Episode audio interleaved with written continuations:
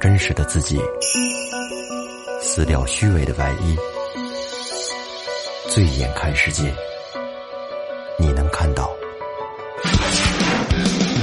最后调频，嬉笑怒骂，说尽人生百态；醉怒行喜，笑看身边无奈。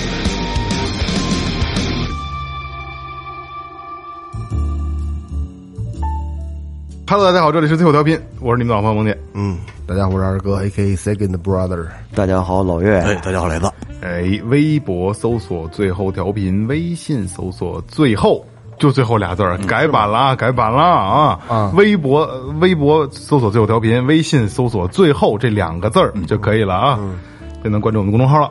然后呢，公众号里有什么呢？又告诉大家，有一些节目相关的一些内容，你像萌姐的发一些照片儿、节目海报海报，对，基本上能看到就是海报。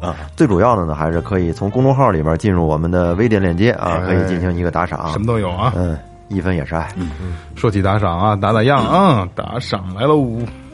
第一个导演，广东省汕头市的朋友啊，什么都没说，但是他有三杯念念不忘，哦，感谢，多亏多亏啊，导演啊，多亏。哎，这潘潘就是狼心狗肺，老朋友，呃，上海市宝山区的老朋友啊，他有留言啊，说一人血书做的啊，一人血书多做点瞎聊天儿不费脑子，能跟着嘿嘿乐的节目。嗯，之前的几期节目知识点含量太高，太密集了，稍微有点费脑子。嗯，呃，整点儿聊天儿做游戏啥的多欢乐呀。呃，括号啊，仅代表个人意见。嗯，哎，嗯，呃，三杯念念不忘。哎，感谢潘潘，谢谢你啊一无既往之之前没做什么吧？其实啊，就是钓钓鱼的、车的、越野对的，对对，都是专业性的。对，大多数的咱们早期听众都是喜欢咱们就是这个聊天打屁的这个状态的啊。但是呢，就是很多新听众呢，就因为我我这个这账号我我能收到他们的留言嘛，有很多新听众，比如说在无意中被推荐了，听到最后节目，然后不了解最后的风格，他们就上来就会骂说什么玩意儿啊，这个那个的。实际上，其实那才是最后最最真实的模样，没错对吧？实际上我们玩的也是想玩真实一点的东西，所以就是很多有专业专业性的节目呢，确实也是给愿意就是有这个垂直度的这些节目，也也是给这些专门想听这些的朋友去听。对而我们最瞎聊天的呢，说实话，我们也得照顾一下很多新听众的没错没错这个想法。其实瞎聊天的我们还轻松呢。对，说实话，我们那真的不费脑子呀。这你要做那种节目，还得还得做功课什么的，是吧？所以尽量尽量尽量啊！争取都满足你们，都都骂的好了啊！骂的好了，哎，下一位，这个四呃来自这个四川省巴中市的小龙，哎，呃，这小龙可能不善于言谈，也没留下什么，嗯，呃，这个言言语，只打了这个十倍翻云覆雨，手笔还大，龙。手笔啊，感谢感谢。手笔挺大。嗯，下一个哟，也是四川省的啊，成都市的姓兰。嗯，留言说很喜欢你们的节目，很喜欢二哥。我都是在工作时间听的，对我来说就是一种解压方式嘿。祝福这个节目和各位主播越来越好，也祝我自己开心起来吧。打赏了五杯，爱到深处。好嘞，谢谢你。这姓兰，男生女女生，听这名儿像女女孩儿喜欢你的都是女孩儿，其实也不也不是，其实就是就是现在四川不是就成都又有点小疫情嘛？嗯，如果没有这个疫情，就这期节目姓兰听到的时候，我应该就在成都啊，飞过去了但是呃，对，开车就开车去，哦。应该在成都，但是现在就得可能要改改，sorry，没没去不了了，去不了，去不了了啊！成都特别爱，特别爱啊！来，沈泽全，广东省广州市白云区的朋友，非常喜欢最后调频，来催二哥有空加更几期最后下午茶。之前那几期下午茶已经反复听了好几遍了，非常喜欢的系列，最后加油！萌姐、雷哥、老岳、二哥，respect，呃，也一杯一听钟情，这个这这 respect 什么？什么意思 respect 的，就尊尊重、尊敬。啊？就是哎哎，对对对啊，懂。这个最后下午茶呀，是那会儿疫情期间，我们几个人见不着面儿，凑不到一块儿对我跟二哥给大家就是，就算是个小小小彩蛋吧。你说就那时候怎么那么听话呢？啊，就是说不让那什么，就那就减少他妈的，真不减减少聚集那不录了，那家伙等着。不是好家伙是，因为需要通行证进不去。那那会儿二哥那没事儿，不是二教室这不需要啊，那大院整个都停停停工了，不需要哎，对呀、那对怎么不去你那儿录呢？您俩都不愿意出来，不行，说不能出家门。对，您俩不行，我天天找二哥那会儿，啊，那我没那么听话呀，这挺奇那。那那会儿那会儿家联那儿进不去，不不是可以来咱俩教室啊。当二哥录院里能进，咱怎么没去啊？操！就太听话了嘛，听话。太听话。我这小叛逆，我怎么能听话呢？我听那会儿那会儿二哥二哥也没有课，我也没有事，天天在一块儿，对每天美。没人儿啊、也没人，对，每天美，所以那个时候就是疫情的时候录了一个小小就是这个小彩蛋类型的节目啊。但是这个说实话啊，呃，就你这个你特别爱听，但是我必须得说啊，就尽量咱们能不听到是最好的，因为一个是肯定是。社会面出现问题了，我们才会这样去录节目。再一个就是这样，不是我们四个人的，我觉得不完不完美。不，不对，不完整，不完前真的不完没没有没有前戏，不爽，嗯，对。对 对，不爽，没没没没调解，对。吧？但是如果有机会，啊有如果有机会，让二哥再就是用用最后调频给大家录一个系列的，让二哥给讲讲这些，对吧？好嘞。金头巴脑的，是不是？啊，有点意思啊。对对对对以后咱们那个那那个不更，咱们更到最后的专辑里，好吧？嗯，来，咱们走起啊，那些。呃，这个狂妄自大的人们的一个故事啊，哎。这一期说实话啊，大家就可以不要挑，因为语言真的需要精密的组织，因为真的我们刚才也说半天，确实这期挺危险，不好录。哎不好录，不好录，很有可能听不到。对对对，尤其是现在又又多少有点这个，对吧？嗯，但实际呢，讲的都是一些妄人、一些笑话。哎，对一些笑话，就是当个乐来听啊，而且都是都是这个旧社会的事儿，旧社会的事儿啊，这这个太傻了啊，太傻了。可能有部分的听友朋友听过类似的故事，但今天呢，最后找几个比较有意思的，再给大家大盘点一下，好吧？嗯。标题自己看到了啊，我就不多说了啊，我就不多说了，因为说了就就有可能这个是不是？对 哎，自己理解啊。来，第一个，顺正国，呃，他也也叫在礼教啊。当时的这个皇帝呢叫张顺宝，这皇帝得打引号，对对对对，皇帝打引号了，这张顺宝名字。而且你知道，就这个他写着皇帝啊，然后这个他叫张顺宝嘛，特你滑稽你给他加上儿化音，觉得特逗，你知道吗？张顺宝，顺宝，顺宝，皇帝。开始那顺正国我还以为是个人名儿呢。这 是其实其实跟跟跟顺宝有关系啊。他有的有的必须得加儿，有的就不能加。对对对比如说什么儿，呃，叫他咱们有一个李叫，比如你叫李铁柱，还挺叫李铁柱，这就，不好听，柱哥，李铁柱，李铁柱就一米一米九，对对对，李铁柱就一米木铁柱啊，没人木铁柱。对对对。哎，咱往后回说回来啊，这个张顺宝皇帝呢，是一九四六年，这就是旧社会的事了啊，没没到一九五零年八月十六号，他这个这个在礼教，就是这个顺治顺顺正国啊，他这个四年呃四年的时间啊，他的他他的地点呢是在上海市威海路三百八十四弄四十一号的御仙堂，在那儿建的国，是吧？大概大概给大家讲讲这个故事啊。一九四六年初的时候呢，上海在礼教到手，这个当时还不是皇帝啊，他叫道守，就是就是道观头呗。宝顺儿，呃，顺顺宝，顺宝，顺宝，顺宝，顺宝，顺挺好听的，同志。宝顺挺好听的，宝了。嗯，顺宝，顺的。购置了地处上海威海路三百八十四弄四十一号的一处房产。这个上海，咱们的听众啊，可以看看查证一下有没有这个地儿，因为我们真不知道啊，真不知道。这个他假借这个佛祖名义啊，宣称自己是这个天上的紫微星下凡。这一般这个这个这个邪教都得有点这个有点有点故事，有点故事，对对对。然后他这个说自己是紫微星下凡，然后我要做这个真命天子，所以在这个玉仙桥的那个这个这个这个玉仙堂里边啊，他就称帝了，自己建国了啊，建国。然后要要让他这个所有的徒众对对他这个顶礼膜拜，然后还得呼他万岁啊，万岁万岁万岁啊！然后定国为顺正国，还封了开国大臣啊。这个顺宝呢，又提出这个要筹集银元，充实国库，所以在两年之内要完成这个这个这个建国的大业。出去骗钱去呗。对对对。然后，一九五零年呢，张顺宝重新刻制了玉玺、玉印，然后分别封了大元帅呀、御导呃这个督导御师、左右丞相、御文书、藩台、总兵等等这些这些官职啊，图谋纠合百万人马，发起武发起武装的这个那什么那个什么啊，嗯，活动啊哎，活动活动啊，武装 party 是吧？然后呢，这个这个煽动他所有的徒众啊，发起了一个一个叫保皇起义的啊，真是要挺当回事儿啊，挺当回事儿。因为你想，那四年的时间，确实也是越做越像，是是是吧？对，假的弄真的。哎，对对对对对，张顺宝呢 就指令 各元帅发展人员，发展下线，听着跟干传销对。对对，抢劫财物、刺探情报，还图谋抢劫咱们这个军械。嘿，这这这仨字儿啊。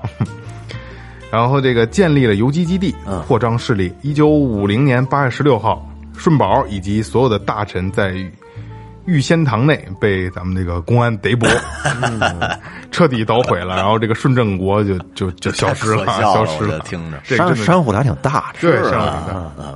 来，那我我来第二个啊，我这个呢叫大中华佛国，哦又叫三七普渡道教，嗯，这个所谓的打引号的皇帝呢叫做石鼎武，嗯，然后时间呢是一九四七年到一九五三年，哎，那跟顺宝基本上同期的啊，差不多都是那年，对吧？那个时期是容易出比顺宝晚一年，然后时间比顺宝延续的长一点点。什么牛鬼蛇神都在那个年代。对。啊，然后地点呢是湖南省湘潭县排头乡。嗯，呃，在一九四七年啊，三七普渡教的首领石鼎武在这个呃湖南湘潭建立了中华大佛国，自称皇帝，也是打引号的皇帝啊。嗯，但是这石灵武的背景非常的复杂。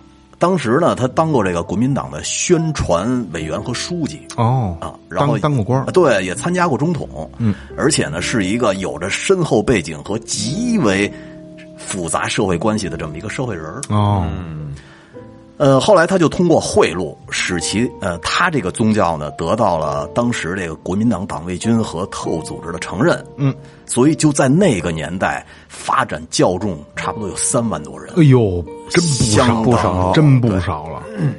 然后在打引号的登基以后呢，他还制定了这个他的国旗叫做黄姓佛旗，特逗，还封了左右丞相，什么这个保驾的将军，嗯，而且还组建了一个叫做。大中华佛国护国军的这么一个组织，嗯，而且这个什么军旗、番号、肩章、帽徽一应俱全。呃，在一九四九年的八月份，湘潭被解放了。然后这个石廷武当时没办法了，因为这个新中国马上建立了嘛，所以只能是流窜到山区，呃，殊死抵抗。当时他称啊，说这个，呃，红军只红得了一时，嗯，说这个国民党回头还是有可能打回来的，嗯，就是给人洗脑嘛。然后在一九五二年的冬天，这个 石鼎武皇帝和皇后被湘潭的公安局给抓获了，而且在他们家缴获了很多的枪支、什么金条、发报器。最逗的是，还有皇帝的玉玺、皇冠，还有龙袍，哎呦还有皇冠呢，还有龙袍啊，还有呢，我挺认真的，挺认真的。还有他媳妇儿的凤冠霞帔 当真事儿。听着就他妈可笑。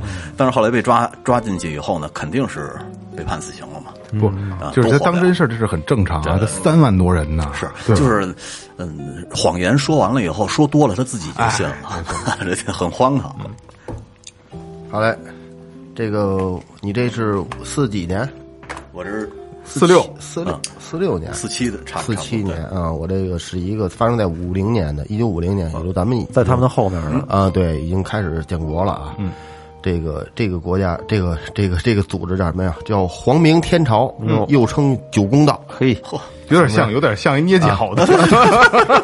九公道，九公足道，对，九公道，挺弄弄得挺好。可能是这个，嗯、一楼是这个四川火锅，二楼是足足疗。听这名这儿名儿就过意不了，我跟你说对啊。这个老大，这皇上这个号称叫齐齐进鲁，正名齐进鲁啊也挺，凶的啊。挺凶的。齐进鲁可能是这个这个进鲁，俺是山东去，不是啊，是这个地点是河河河北省基基泽县，那没准儿有有这地儿吗？没准儿他爸山西的，然后有他他妈这地儿是肯定是是山东的。基泽县，嗯啊。这个详情是什么？这九道宫啊，首领就九九公道九公啊，道九公道，九公道啊，这首领在啊，九公足道，对对我老待会儿不能去吧？这齐晋鲁啊，在这河北基泽等地区发展那个信徒，他可能是自称他是真龙天子，就是啊，也有数万人啊，对对，凑合。建立了这个数万的教徒啊，自称真宗天子，建立了这这这个皇明天朝、皇明天国啊，还有一口气封了这个大臣一百五十名，嚯，县官三十六名，州官三百二十四名，还有这个省官。这个呃，这个省官是三十六名啊，县官是两千九百一十六名，两千多名，两千多名，真不少。啊！哎，那你说是不是官儿越大交钱就可能就是可能就是一一个村儿就就成一县，对对对太逗了，势力也不小，不小，还有五个皇妃娘娘，他俩儿子分别是两个太子。哦，啊，对，一百零八个候补皇帝，哎呦这我这边 这不不懂，可能是108将这一百零八个人呢，可能是都跟他水平差不多，可能要对他有威胁的。都得了，我给你分一候补，我要不成了你们就上。这就是给人画饼的。对对对对，在五这个他弄的时间还不短呢，八年啊，到五七年，五七年春的时候，这个这个齐晋鲁宣布要消要消灭消灭这个七完了那个那几路军，嗯嗯，然后还有咱们那解放，然后还有这个解放那那什么，还有这个燕南赵北建立中京，嘿呀，嚯，大家看中京，这一年以后，挺认真，嗯，对，真当回事儿了。一年以后被这个这个鸡鸡西的这个是吧？这咱们叫什么呀？基德县。啊，基德县基德县。呃，这这个一个当地县的县县公安局就给剿灭了。县公安局直接拿拿下，可能骑俩胯子 就去到这个 坝了，俩胯子一自行车。啊，，对，就办了，就到这个办了，都都都没都都没拿枪，对，拿喇叭喊话，拿皮带抽两下，然后被这个枪决，枪决。这哥们儿也风光一段时间的，八年，八好家伙，年八年，行八年不赖可以是不是？五个媳妇儿呢凑合，凑合，嗯。啊，里边里边儿休息，是。一百零八后补。不是我跟你说，就不枪毙，压着身子骨也活不长。对，是。没事，还有那一百零八个候补呢，哎呀，操，那这武武松什么鲁鲁智深，我那这这都有劲不是？那这几个媳妇儿就活不长了。嗯，真是，那你可能再再多弄几，再再多封几个，来下一个啊，下一个咱说一个叫大同天国，也叫一贯道。开始哦我还以为山西的呢，嗯，那实际不是啊，这是陕西省黄陵县的，这听说过这事儿。是吧？是？吗？一贯道吗，这个小时候咱们听相声里边有对一贯道一贯道让喝喝香灰，然后拉出两块板 板砖来那个哦一贯道一一一本道知道，一本道是他妈日本的，一 一本道是，就是铃木麻奈美他们那那那那个年代，还知道名字呢，小曾玛利亚，哎呦，这个一本道翻译过来有名退休了。有名字吗花离子，小泽是不是退休了？不知道，对对他对了，不拍各聊各的呢，各聊各的。乱套了，我操！嗯，咱说这个他们这个大同天国的头啊，叫黄德公，黄德公。德公。德公，具体是怎么回事呢？就在一九五一年的时候啊，一贯道的这个成员啊，黄德功等人就开始进行反的这种活动的这前期筹备一个工作啊。什么活动自自行脑补啊？对，嗯有些准备了一些什么工作呢？缝制旗帆、网络力量、筹划武器，并且更名为大同天国世界道。这名儿挺大啊，哎，他这挺挺挺挺挺挺挺现现代的，这个名儿挺那啥，大同天国世界道。怎么听着都像捏脚？这这还好，这还好，我觉得这还好。就是大同的，嗯然，后世界，对，天国，定国号为大同天国，军号为大同天国义勇军。哎呦，黄德公自称为元帅。在这黄德公一伙拉拢下呢，洛川县的公安局管理员，还有公安队的战士、区属的伙夫、民兵连长、排长，还有九人一起参与了他这个活动这哥们玩的挺，啊，拉拢了一些这个公职人员。洗脑了，在一九五三年二月九号晚上，这黄德公公就纠结了一大批人啊，手持着大刀啊、长矛啊、枪支等武器，图谋就想着攻打这个黄陵县，呃，区政府。对了，反正当地的这个区政府，嚯，因为这个区呢正在当时正在召开干部会议，所以他没没敢动手，哎，留一手，有有有有有所忌惮。太逼都，人有点多是吧？开会，这个到了二月十五号这天啊，晚上，黄德公这一伙又与这个今富县的盗匪勾结，窜至夹县五区四乡社家村，发动了这个不太好的活动哎，并且杀害了花家庄村主任王春怀。春怀，杀人了，杀人了，而且还将党支部书记耿福宝、民兵连长王景孝给烧死了。嘿哎呦，这这个有点狠了、啊，不是邪教了吗？可不嘛？后来当地民兵发觉以后呢，就对他们进行追击，然后把被掠的人员给夺回来了。然后这群暴徒呢，就窜至了黄陵县四区二乡桃树窑湾村，被黄陵县民兵围剿。然后这个黄德公呢，就在这儿就被擒获了。嗯，此后洛川、夹县、宜川等县重要的道手，在五县总道主王希温的指示下，加紧动员人力、物力还有武器，积极接线，图谋想把把这个活动啊给它扩大。嗯，不久不 pa- party 变变大，哎，不久之后呢，暴乱再一次起来，但上一步说下一个说是吗？但但是啊，被迅速平息了。我还以为气馁了呢，就没有啊，被迅，但是被迅速平息了。是年八月，这个匪首罗和、黄德功，还有陈玉林、郭树灿被执行枪决。必须强哎，决。肯定枪决啊这个，这你看，你发现没发现啊？就像尤其是这个，这比较典型啊，有点像这个黑恶势力这个对对对对是吧他并不是说他可能不是建什么国，他就弄了一个什么，我操，我这帮派，没错是吧？没错。那这个这个这罪过严重啊，罪过严重啊，必须是这杀杀人了，这是而且这属于颠覆那啥了。对对对对对，啊，下一个天生大顺国，哟，天生的大顺国对，天生大顺国，皇帝叫蔡天云，天云，他的这个在位时间是一九五一年的一月到到一九五一年的六月七号，五个月，五个月的时间啊。他在哪儿建国呢？就是贵州省毕节地区金沙县，然后就是今天的这个毕节市金沙县啊。咱们这个也是当地的听友啊，给我们普及普及啊。大概怎么回事呢？一九五一年的贵州金沙县一带啊，解放前夕，因为你看这都是解放前后的事儿，是吧？他这是原国民党军队的团长、军统特务蔡天云，在金沙县盐孔街上通过伪装算八字儿，是算命的嗯啊，嗯。然后还还伪装当医生，进行隐蔽的暗地里的反共活动活动啊，秘密组建了天生大顺国，然后还自自封是皇帝，然后这个。这是他一九五一年六月七号的凌晨啊，就是率领九十四名暴徒公开进行这个 party，、史称“神兵暴暴暴暴 party”。然后那个当即就被这个政府所镇压啊，蔡天云所和所有的党羽然后被俘。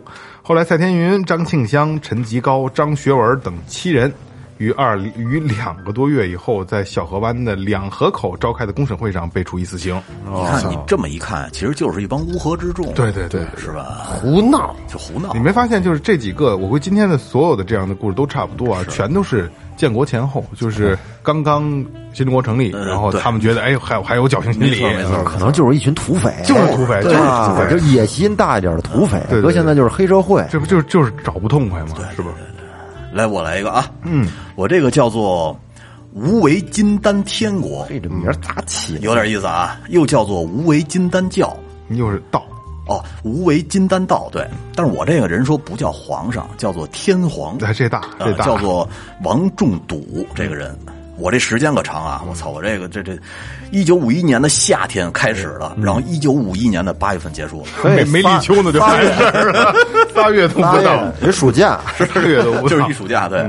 然后地点呢是山东省博兴县。嗯，这个无为金丹道的前身啊，其实是圣贤道的一个门会。嗯，这个门会的首领王延湖原本呢是一个中医，道医，对，一个道医。他在师傅吴邦固的带领下呢，借着行医为名呢去传道，嗯，慢慢的就成了这个组织里边的一个头目，嗯，呃，然后他的儿子就叫做王仲笃，嗯，自幼呢也也不怎么爱读书，嗯，然后这个经商务农也没坚持多长时间，后来就继承了他爷他他他老他老他不是他爷他爸爸的这个位置，嗯，而且经过了几年的发展，就成了圣贤道的一个主要势力。嗯，这挺厉害，煽煽起来了煽起来了。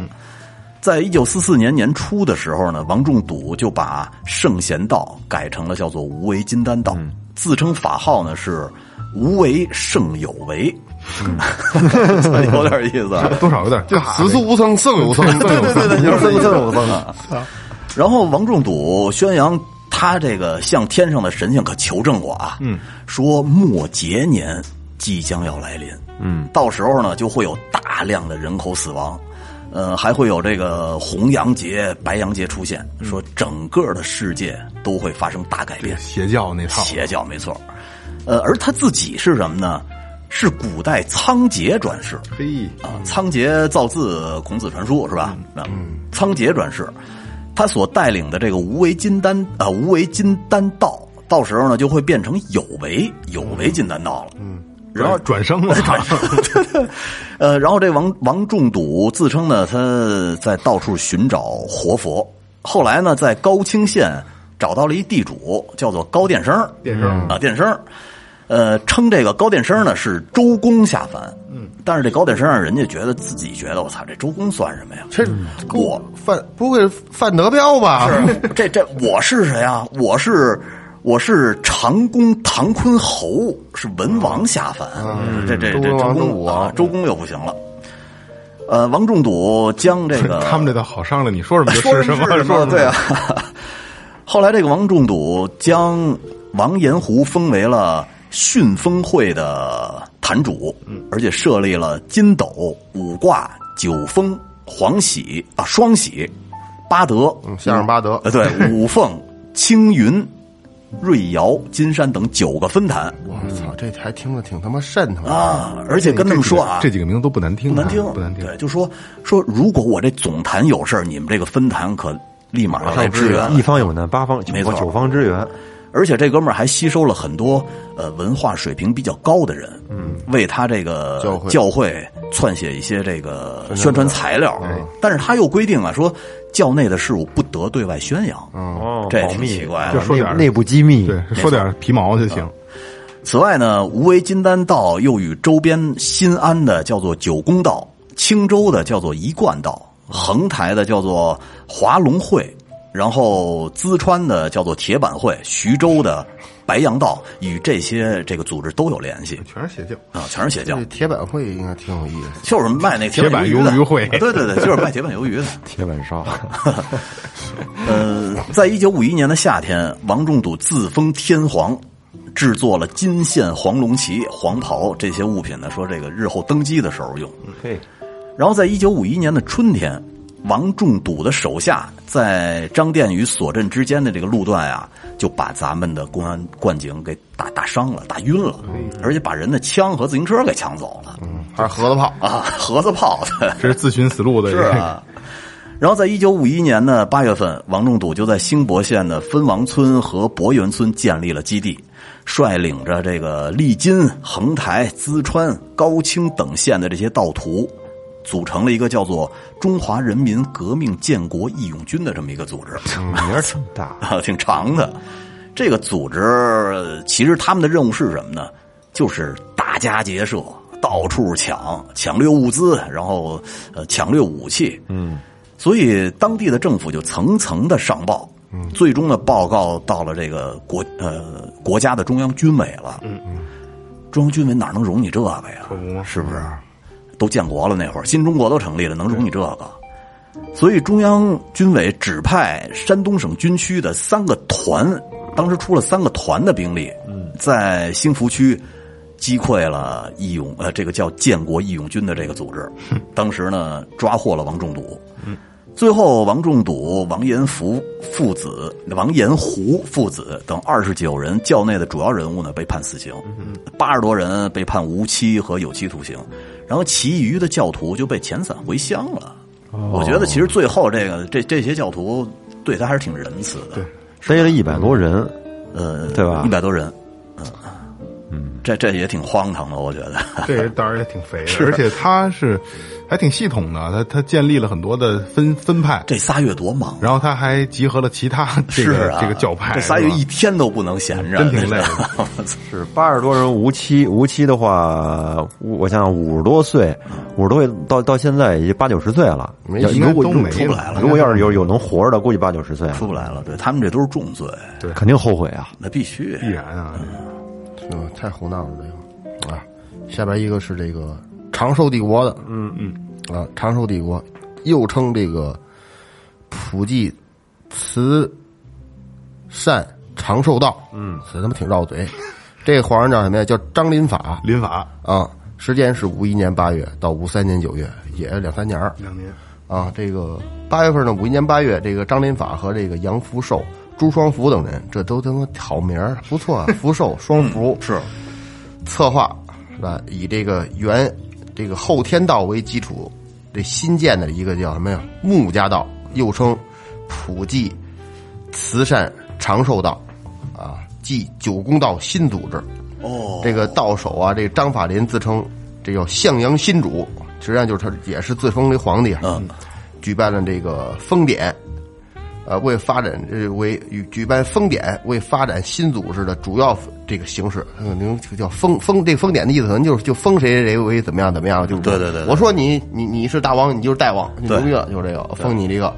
呃，他以这个封典为发展组织的主要形式，以募兵及府台以上的这个到手，可能募兵和府台就是他们这道道里边称的这个这个名字了，就是一个一个一个组长一类哎对对对对对对，就跟那坛主似的呀。对，均由这个张法林和杨福寿来封典，为欺骗参加这个活动的人员，张法林以及这个其他党羽还制作了一个由弥勒佛降世的这个皇帝，还制作了这个皇帝的龙袍，封呃黄印，朝廷的这个旗帜包括黄旗、帅旗，还任命了这个丞相、国师、尚书、总兵这等官职。也挺全乎。对，图谋成立封建王朝，哎，并与这个苏州、上海、杭州等地的这个道手联系，准备在五一年国庆节的前夕，呃，农历八月十五，呃，这个这个组织一些一一一些反动活动，嗯，哎，这由于这个行动这个暴露了，说这次说没干成。呃，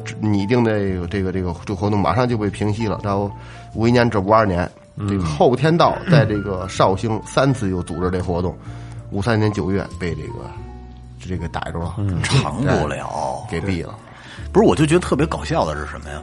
咱们现在假如说有一人自称皇帝，然后什么做出龙袍来，咱们会觉得人家傻逼，对，这他妈缺眼儿吗？那不是，而且绝对觉得这这个哥们儿脑子有问题不正常。他这个他弄着他得先给人洗脑，但那些盗众他下面这些人必定是被他洗过脑的，会觉得他很厉害，对是吧？所以要发展教育呢，我觉得发展教育太重要了。对，这就是这就是没文化就是没文化嘛啊！来下一个啊，下一个咱说一个叫昊天上国啊，哎，这是感觉也是个，中天道，哎也是个捏脚的。嗯，时间呢不长，一九五五年三月到九月，六个月，半半年时间。哎，这个自称这皇帝呢叫张志成，在河南省商水县。这个具体是怎么回事呢？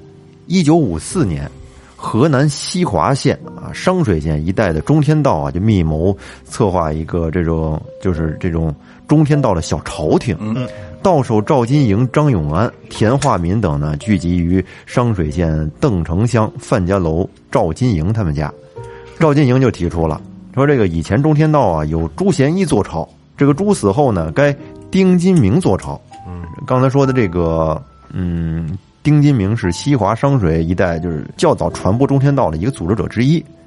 但是呢，这个丁现在啊，他年纪大了，不能做了。他的干儿子张志成也是搞中天道的，该他做朝。这个张志成又名铁良啊，俗话说“铁杵磨成针，公道自然成”嘛。要叫这个张志成做朝啊，一定会成功，这名儿起的就好啊。后来呢，就是说他们这个经过一番密谋之后，赵金营等人就找到了张志成，将中天道预谋建立朝廷以及准备让其做朝的事儿跟他说了。嗯张志成一听，哎，自己也是很得意啊，洋洋自得，称自己是啊小白龙转世，要中天当朝，表示要重整中天大道，并对赵金营等人许愿说，今后谁发展的人多，谁收的道费和东西就多，嗯，谁的官儿也就封的越大。自此呢，张志成、赵金营、张永安、田化民等这个为首，以商水、西华、郾城为中心的这个中天道就开始迅速恢复发展起来。到一九五五年，这个活动已经，嗯，就是涉及到的越来越多了，波及到商水、西华、郾城，还有什么临颍、商蔡等五个县区。仅在商水一县就发展到八个乡、三十个行政村、五十一个自然村，发展信徒两百三十七人，也不多不少吧。嗯嗯，在一九五五年的三月，张志成、张永安等人先后两次在商水县和这个张庄乡，就是这两个地方召开一个秘密会议，决定建立昊天上国，组建了盛海军、长寿军，密谋于在农历八月二十三日进行这个这种事呗对这个反的这个活动。他们按照以前的封建帝制和军事编制，呃，为为一百多名骨干成员加封了官职。按照封建帝制呢，还设立了朝廷、二王、定国公、八大朝臣，还有诸侯、国公、娘娘、御史官、镇京总兵、兵部侍郎，还有九省元帅、保国将等。在军事上设有主席，还有总副司令、总副参谋长、军械部长，还有军长、师长、旅长、团长、营长、连长，啊，这一套全都有。这盒也够多的。嗯，后来在一九五五年的九月，公安机关查获了中天岛的他们这种活动的企图。嗯，张志成、张永安等人被处以极刑，另外极刑极刑啊，另外二十二名骨干成员分别被判处有期徒刑和无期徒刑。嗯，这个相当于中天道在商水还有西华、郾城等地的反动组织被彻底的摧毁了。都他妈应该给他崩了。这这个对，应该是反正你看都是这个人不多，这职位设置还真挺多真是啊，两百多两百多人，嗯个儿挺多那下面人应该没多少。嗯，啊。这个一般这个宿命都不是太好，是吧？都不是太好啊。来，再我来一个啊，九游龙飞云真车天命。这 这我重新来啊！这个他妈有点绕，这成音不是，这是什么成？这是有点顺口溜那个，不是那个这个这绕口令那劲儿啊！九游龙飞云车真命天子正朝，嘿家伙，这这这这我没我没念错啊，听众朋友们啊，我真的没念错啊！再来一遍啊！九游龙飞云车真命天子正朝，快点！九游龙飞云听对对，他这个皇帝叫郑仁金啊，仁金。他的在位时间是一九五八年五月呃到一九五九年的一月十八号啊，八他的八个月对八个月，哪儿啊？靠八个月，八个月。他的地点是在福建省的福州市啊，这这这不这要说不应该啊，这这挺大的地方啊。这个九云龙，我九游龙飞云车，真命真命天子正朝，真梦真梦天子，九游龙飞云车，真命天子正朝。哎真狂呀。怎么个故事呢啊？郑州人郑仁金，就是刚才说这个咱们这个皇帝啊，郑仁金，本来之前是这个不务正业的神棍，然后他的还有一个牛逼的特别牛逼的绰号叫采花蜂，嘿狂为什么呢？他说曾，因为他曾强奸诱奸妇女二十多人。然后福州解放以后呢，因这个进行迷信诈骗等活动，被判其这个这个判刑和和管制啊。然后五六年起，郑仁金纠结了郑仁德等人，估计他兄弟啊，仁金仁德的是吧？利用群众中的封建迷信思想，以封官许爵、带神医病等骗术，在福州、闽侯、南平、三明等地拉拢群众入伙，先后发展成员一百四十九人，分布于古田、尤溪、三明、闽侯等八个县市啊。一九五八年，郑仁金在福州水上地区利用封建迷信蒙骗水上船民，成立了九游龙飞云车真命天子正朝。我去，然后自封皇帝真命天子啊，并分封其骨干分子为元帅、将军、首相以及各部院司大臣等。还分分分分封了母后、皇后、太子、公主、娘娘。正朝成立以后啊，加官进爵，然后还有这个宰相、诸侯、九卿、总帅、总兵、巡检、督察等文武官员，总共六十七人啊，人倒是不多。皇宫设在大小船只上啊、这个是在船上设立的这个皇宫办公点儿哎，连他妈个准地方都没有。对对对对对。然后他们三个多月内啊，在南平至福州的闽江航线上收罗地主、恶霸、土匪、刑事犯罪等分子，多达七十多人。要不说都是乌合之众。乌合之众，乌合之众，并发动受骗的船民一百多人参加了朝见皇帝的活动啊，就是得得得得得三跪九叩。哎，对对对对，有点有点这意思啊，咱们不知道具体活动 内容是什么。他们制造、散布这个各种的谣言，攻击和污蔑咱们这个咱们的人民政府。嗯，然后策划一九五九年的这个农历二月初六啊，这个举行这个 party 啊。嗯推翻了这个人民政权和社会主义制度，然后这个登基坐殿。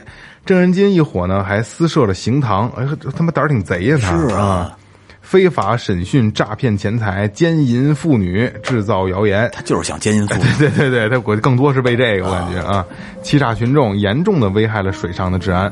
被郑仁金奸淫的皇后、妃子等就有十多人。哎呦啊，你看他等于是先先奸，然后后拉拢过来，你是我的妃子，是吧？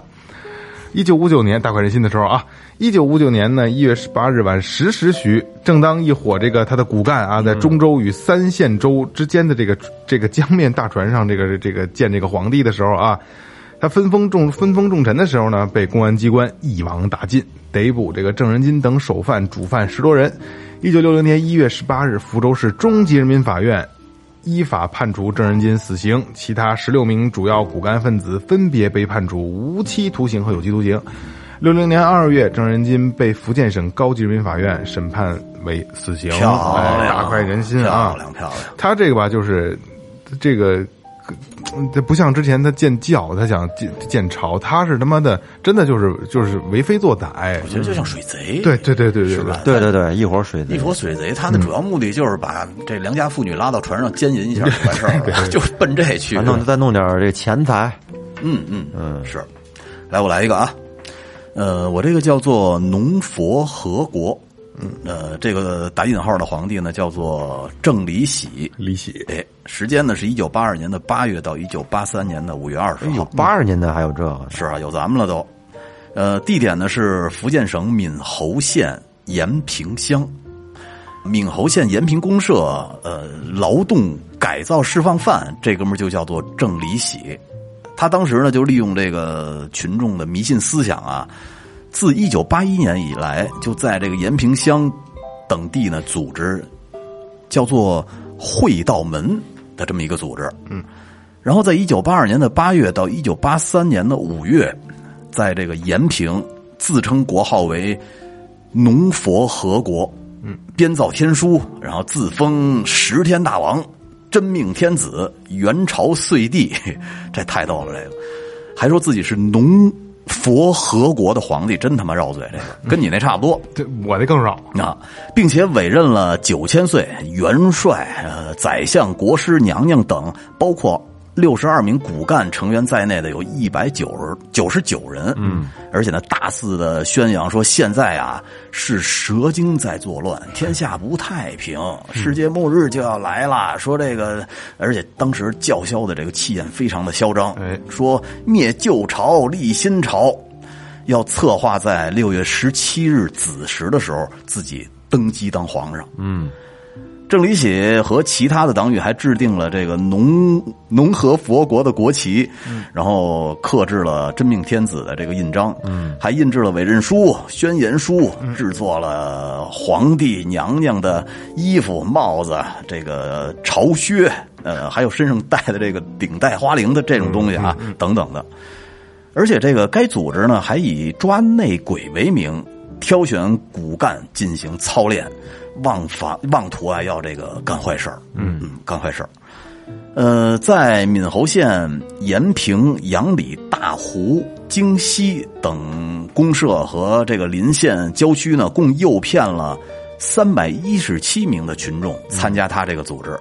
呃，大肆的攻击、污蔑政府的活动，借机呢大肆的去敛财，其实还是为钱。呃，他弄这个钱干嘛用啊？就是为了 他这个所谓的登基活动做祭坛，并且啊，奸淫妇女，你看还是离不了这个。呃，后来在一九八三年的五月二十号，闽侯县公安局趁这个郑喜礼一伙人前往古田县临水奶庙聚会的时候呢，就在这个剿洋大队把郑喜礼等人抓捕归案哎，并且缴获了大量的他们反动的这些证据。哎，嗯，后来呢，郑喜礼被判处死刑，执行枪决。嗯，都没好下场，没好下场肯定啊，这是必然。后边这几个都有点脏，都都都弄这奸淫这事儿，是吧？前面也还行，没没提。人家说，人家说当皇上，前面是真想建建国啊，，对，这这咱谋大业。对，嗯下一个这个这个挺简单，大顺朝，嗯，这个皇上叫李先栋啊，八三年，这是我是这年的啊，呃，八三年十月，咱仨都有了。对，嗯，这个湖北省发生的这个事儿，嗯，这个详情是怎么回事呢？这个湖呃武汉市，武汉市这个新州县，在这个地儿，这地儿，这这这地儿，这一个采购站工人，这哥们儿还铁饭碗，采购站工人，这 铁饭碗啊，铁饭碗。李先栋这个游说众人，梦见异象，这个宣称天意啊，要让其当皇上，纠集了这个曹子顺、啊涂水清等人，图谋推推翻这二二皇，嗯啊，武力夺取政权，建立这个大顺朝。嘿，还计划修建这个皇宫，最后因这个资金不足，改为一间瓦房代替，改为一间瓦房代替。行，他这最起码有房子，刚才梦萌那只有船，那个船上跟船上呢，呃，对，那个能海盗。对，这个李先栋选择在这个八三年十月十号，哎，农历九月初五登基，自称是李自成的后裔，自封为大寿大顺朝孝顺皇皇上。顺孝。啊，顺孝皇上。孝顺皇帝，孝子还是？啊，封这曹子顺，曹子顺为八贤王，涂水清为京都统兵大元帅，并这个拉帮结派，哎，效法效仿这个太平天国，招募这个乡兵，发展这迷信，落后的群众有数十人，制定了大顺朝的这个呃治国安民总纲，还还设计了这个龙旗，刻了这个呃郑国宝印四字的这个玉玺，购买了大刀、嗯长矛、匕首等武器，图谋以农村包围城市的方式。呵，啊，复呃复复那个复使这个呃的的方式复辟这个李顺王朝的这个江山，这个宣称七年内统一咱们啊，一这个间一间瓦房还要统一啊统一要要 统一统一一一统天下不知。道漏不漏雨，一统天下 这个词儿又出现了，建立大顺王朝。后来由于组织内部发生内讧，这个有成有成员向警方告发，当地机关根据群众检举，经过一年多的时间周密侦查后，于八四年七月发动这个围剿，最终破案。围剿黄袍、龙椅、玉玺、圣旨。啊，尚方宝剑、大刀、长矛、匕首等罪证数十件，刀长矛，尚方宝剑是而且就是数十件而已，没没太多。估计是估计是哎勺子捆一捆儿，拿一自行车就拉走了。对，勺勺子把磨的，估计这个李先栋以帝号为这个旗帜，率领那个这率领众人这这个还抵抗，嗯，后呃那个缴械投降。然后这个可能是这几个人唯一没判的，什么，就是二十年、十五年，嗯，哦，没判死当当当是吧？嗯，当黑社会了，给给给给处罚了。嗯，可能是动静比较小吧，对对对是不是？对，就跟小孩过家家似的弄的。来，咱往下走啊，下一个呢叫中华国，哎，也叫一贯道。自称皇帝的这个啊叫龚贤哲，嗯，时间呢是在一九九一年，云南曲靖还有楚雄。这个详情是这样的：一贯道道徒龚贤哲，在一九七从一九七三年开始，就在云南一些经济文化比较落后的山区，以这个一贯道的名义进行诈骗。一九七六年呢，被咱们公安机关给抓获了。后来经过教育释放之后，龚贤哲就开始策划、组织这个开始复辟这一贯道。在八十年代末呢，龚贤哲以一贯道经书《家乡信书》为教义，并以书中记载的世上人不守佛规，惹得上天震怒，降下劫难，以作惩罚。人类面临着灭顶之灾，无生老母为了搭救他的下界儿女，咬破自己的中指，写下血书，只是领着诸佛下凡界，以普渡九十二追寻黄胎儿女的内容为依据。据此称啊，这个大道大道师祖创立先天大道，在十五年的时间里，他在云南曲靖、楚雄、昆明、大理等地呢，秘密的培训骨干，发展道徒。仅教主就委任了九名，信众呢达到万余人。嚯，也不少人哈，这个哎，宣称反正宣称到时候天下都要由我们来掌管，嗯嗯留谁杀谁，咱们自己来决定。后来，一九九一年的时候，龚贤哲又制定出了呃立新皇帝建中华国的政治纲领，并拟定中华国的年号为鼎古永和。随着先天大道信徒人数增多，实力的加强，龚贤哲决定实施其制定的政治纲领。随这个密谋发生，发生这种这种这个不太好的这种活动啊，嗯但是对，但是这活动刚一发起就被当地人民政府给镇压了，然后呢，龚贤车被判处死刑。漂亮，这这点死刑啊。嗯，哎我这个我为什么我我就是我每次遇上都是这个特别绕口的啊你？知道，其实咱今天这错位了，要不然这绕口的应该都是我的。我我昨天一看，我操！我说我这太绕口了，我跟人家弄半天，全错位我这个了。比较绕口啊。我这个叫以利亚十界十国，然后也称之为以利亚十界十国韩农复旧会。够绕口的，哎，然后他这个他这个不叫皇帝了，叫天皇上帝，嚯！朴明朴明呼，嗯啊，他这个还他这应该是个这个是这个朝鲜族，说应该是朝鲜族，有可能是韩国人。韩韩国人，韩可能是韩国人。对对对对对。然后它的时间是一九九三年到一九九九年的五月三十号，这时间不短呢，而且是现代社会了啊。不短不短不短，他的地点是在中国东北啊。呃，这个故事是怎么样子的呢？啊，韩国人，韩国人，韩国人啊，是吧韩国人，韩国人朴明呼于一九八零年所创立的世界以利亚福音宣教会，然后后来更名为以利亚十界十国韩农复旧会。嗯，他从一九九三年传入中国内地以来，活动涉及包括东三省在内的等十一个省市、自治州、直辖市啊。朴明呼自称是最后的先知以利亚，这个以利亚就是个人啊，先知以利亚啊。要求信徒将其作为时仙加以崇拜，奉其为天皇上帝，并做到了对他的绝对的服从，称其组织为十国，意为国中之国。嘿，啊并制定了宪法、国旗、国歌，宣宣称两千年世界末日即将来临。这跟那个米歇尔·若若扎丹马斯玩那一套东西啊！世界末日即将来临了。一九九七年的九月三十日，朴明呼将作为上帝以立于世界，并叫嚷要打坏灭尽一切国。嚯哎呀，这要有有点有点灭霸那个劲儿啊啊！该组织还投进了大量的资金，对中国内内地进行了渗透的活动啊，先后在各地建立了二十多个聚会点、联络点，并租地建立八处十国聚居村，号召各地共计六百多名信徒变卖家产，举家移居聚居村。他想玩这个这个地球村那个劲儿啊，有点那意思。过集体生活，并以聚居村为依托建立十国，就是国中之国啊。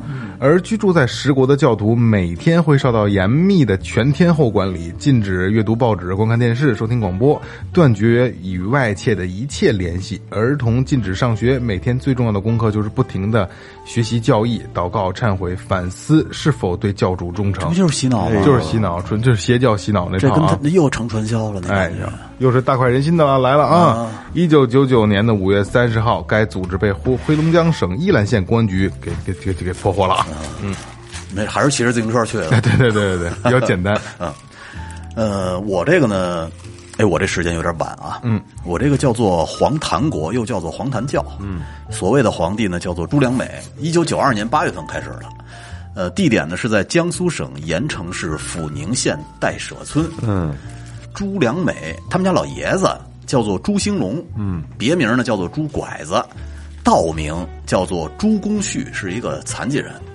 呃，于一九四三年到一九四五年这段时间呢，先后加入了叫做什么龙门道啊、古佛门啊等道教的组织。嗯，在一九五三年，因为政府开始呃有这么一个活动，就是取消了叫做会道门的这个运动，当时呢就登记很多人让他们去退道。在一九六三年的时候呢，这哥们儿又因为组织会道门复辟被判刑入狱，就还是不甘心啊，感觉。呃，朱良美在一九八九年就开始继承起他其父亲的这个衣钵了啊，嗯，于阜宁县一带开始冲装神弄鬼，弄鬼，就这种这种开始干这种事儿了，从事宗教迷信活动，嗯，自称呢。他说自己是观音菩萨之子，观音菩萨的儿子，这太胡来了，我觉得。他爸他爸是谁也？不是是啊，然后创立了叫做黄檀教，并且呢，按照教宗印了好多这种迷信的书籍，呃，比如说《黄檀佛》《五 cung 菩萨图》，借机宣扬黄黄色的黄，即是皇帝，坛即是镇坛，皇帝镇坛就可以。以正驱邪，说家里边呢，如果供有这个黄檀佛或者是五 cung 菩萨图，就可保全家人畜平安。嗯，后来呢，你们家人还可以升仙，当官发财，而且还说呀，你看这帮人都是一个嘴脸，说这个世界末日马上就要来临了啊，呃恶魔就要到了，洪水呢要齐天，血流成河，百人中只能活两三个，所以呢，只需要跟他拜菩萨就能躲过此劫。而且呢，还利用这个装神弄鬼、造谣惑众、威吓、恐吓的这些手段呢，借机发展了很多的信徒，培养了很多的骨干，而且扩大他的影响力，并且呀，还是有坏事儿。嗯，他以重点培养为名，将信徒中的一部分少女给集中起来。哦，通过呃强制让这些少女们学习叫做劝世育文、地母经，还有九重天的这些迷信书籍，给他们呃就是洗脑灌输这种迷信的思想，趁机呢对这些少女进行诱奸。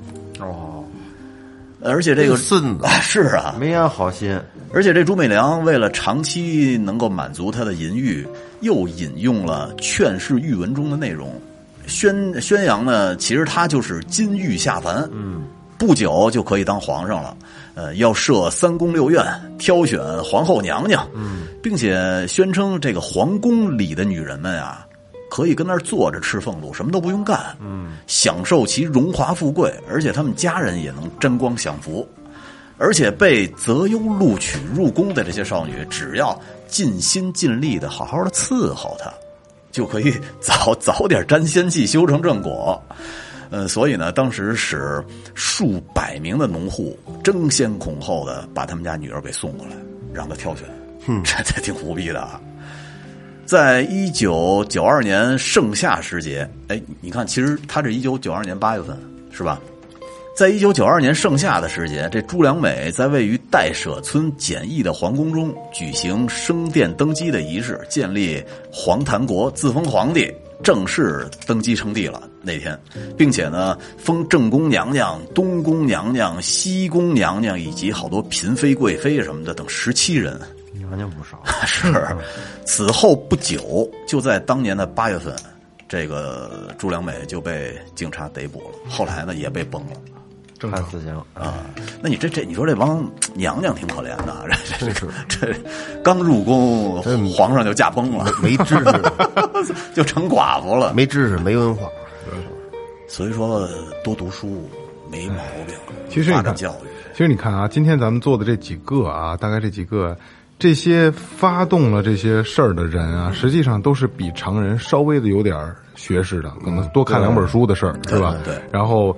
大多数都是以这个邪教的这个开端，没错以为开端，嗯故事为开端是吧？这这这是要遭毁毁灭啦，我能救你，我是是什么仙，对吧？全是这种的。封建这块儿都是有以先有危机，对对对，先有危机对对来先吓唬你。所以就像雷哥说的，他真的是应该是就是就这个还是以以这个学习 才能才能改变命运。是啊，你现在这帮孩子，你跟他说，那帮孩子都不信你。哎，我跟你说啊，他要是跟六年级男孩说，那男孩能敢给挨逼斗，你信吗？对，现在跟现在的你滚鸡巴一边儿，我还打篮球去呢。但是那会儿可以就跟一个正常成年人说，他就信呢，对吧？而且这些故事大多数都发发生在这个建国前前后，没错是吧？所以这那个时候种邪教必须取缔。哎，必须取缔，这个没有毛病啊。然后今天呢，我们搜罗了这些故事，给大家简单的聊了一下啊。就是如果有兴趣的话，大家可以去自己去各种的搜索引擎会去看一下，因为我们今天就是把故事大概的梗概给大家过了一下。其实里边有很多的小细节，但是真假难辨，特别的长对，只是把这个故事梗概摘抄下来了。然后小细节里边有很多，还有还是有很多还是很精彩的啊，真的很精彩，挺逗的，大家可以当个乐看啊。